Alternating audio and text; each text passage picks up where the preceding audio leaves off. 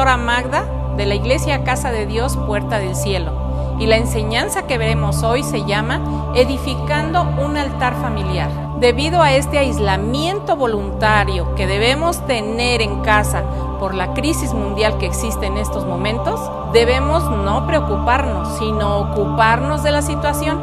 ¿Cómo? Siendo obedientes a las instrucciones de las autoridades. Primero, tener mucha limpieza en casa. Dos, salir solo si es necesario, con nuestras debidas precauciones. Tercero, debemos cuidar también nuestra espiritualidad. Por el momento no podemos congregarnos en la casa de Dios, pero no se preocupe, que si Dios permitió este aislamiento, debe ser con un propósito divino para nuestras vidas. Veamos cómo Dios también aisló al apóstol Juan. En Apocalipsis 1.9 dice, yo, Juan, vuestro hermano y copartícipe vuestro en la tribulación, en el reino y en la paciencia de Jesucristo, estaba en la isla llamada Patmos por causa de la palabra de Dios y el testimonio de Jesucristo. Yo estaba en el Espíritu en el día del Señor y oí detrás de mí una gran voz como de trompeta. Cuando Dios quiere hablar a nuestras vidas,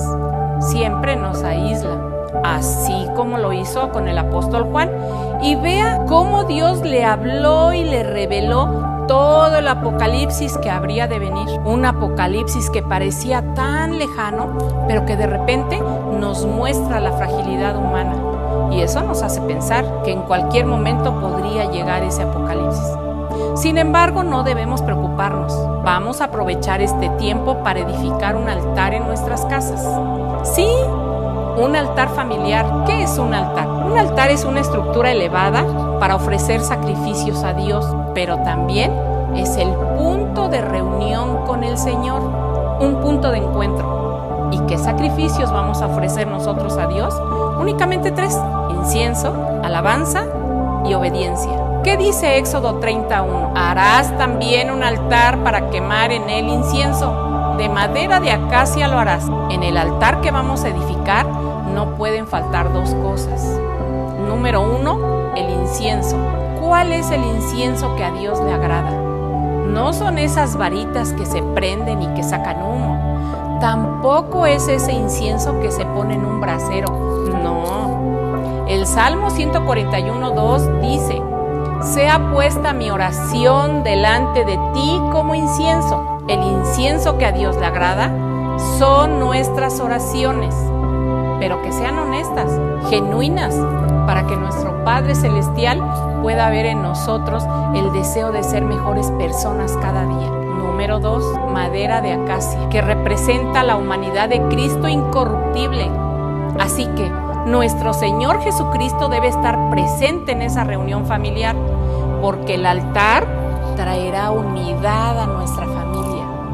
En Éxodo 36 dice, Pondrás el altar delante del velo que está junto al arca del testimonio, delante del propiciatorio que está sobre el arca del testimonio, donde yo me encontraré contigo. Ese lugar que usted ha elegido para edificar su altar será donde Dios descienda para reunirse con usted y con su familia. Ese será el punto de encuentro con nuestro Señor. Este punto yo no sé si a usted le emociona, pero para mí es hermoso porque me recuerda el momento en que llega una persona muy importante para tu vida y tienes tu primera cita. Eliges el lugar, la hora para reunirte con esa persona. Y el tiempo que antecede a esa reunión, uno se pone nervioso o nerviosa. Lo mismo sucede con Cristo. Él es el, alma, el amado de las naciones. Él es nuestro Señor. Él es nuestro amado y con la misma emoción en el que nos reunimos para ver a esa persona a la que amamos, también debemos reunirnos con ese amor para ver a Jesucristo que nos está esperando en ese punto de reunión. Mientras estemos aislados en nuestros hogares y no podamos ir a la casa de Dios, haremos una reunión familiar y nuestro invitado será el Espíritu Santo. En Éxodo 33 dice, lo revestirás de oro puro, su parte superior, sus lados en derredor y sus cuernos, y le harás una moldura de oro alrededor. Ese altar lo vamos a revestir de oro puro. Todos sabemos que el oro representa la santidad y la consagración. Así que el lugar que usted haya elegido para reunirse, ya sea en la sala o en el comedor, vamos a separarnos como familia por un momento, únicamente un momento, que eso nos va a ayudar a tener un poco de privacidad. ¿Para qué necesitamos un momento de privacidad? En Mateo 6:6 dice, pero tú, cuando ores, entra en tu aposento y cuando hayas cerrado la puerta, ora a tu Padre que está en secreto, y tu Padre que ve en lo secreto te recompensará. Necesitamos un poco de privacidad para pedir perdón a Dios por nuestros pecados. Recuerden que el arrepentimiento genuino hará que seamos vasos de oro que estarán en el altar. Una vez que todos se hayan puesto a cuentas con Dios, regresarán al punto de reunión tal vez la mesa del comedor o los sillones de la sala, porque el siguiente paso es la alabanza. El Salmo 43.4 dice, entonces llegaré al altar de Dios, a Dios mi supremo gozo y al son de la lira te alabaré, oh Dios mío. Es imposible edificar un altar y no ofrecer sacrificios de alabanza al Padre. Recuerde, este tiempo, en este tiempo Dios está en medio de tu familia Así que no se sorprendan si Dios les hablara. De manera que pueden poner alabanzas de adoración, de júbilo, para que toda la familia participe cantando, levantando las manos, danzando si lo prefieren, adorando a Dios, todos cantando, unidos en el mismo sentir delante de la presencia de Dios. El Salmo 146.2 dice, alabaré al Señor mientras yo viva, cantaré alabanzas a mi Dios mientras yo exista. Sin importar la situación que está viviendo nuestro país, incluso el mundo entero, nosotros debemos alabar a Dios. No importan las circunstancias por las que estemos atravesando, porque alabar a Dios, adorar a Dios, traerá la victoria, traerá la bendición a nuestro hogar. Y una vez que hayan terminado de alabar a Dios, seguimos con el siguiente punto. En Deuteronomio 6, del 6 al 7 dice, y estas palabras que yo te mando hoy estarán sobre tu corazón y diligentemente las enseñarás a tus hijos y hablarás de ellas cuando te sientes en tu casa y cuando andes por el camino, cuando te acuestes y cuando te levantes.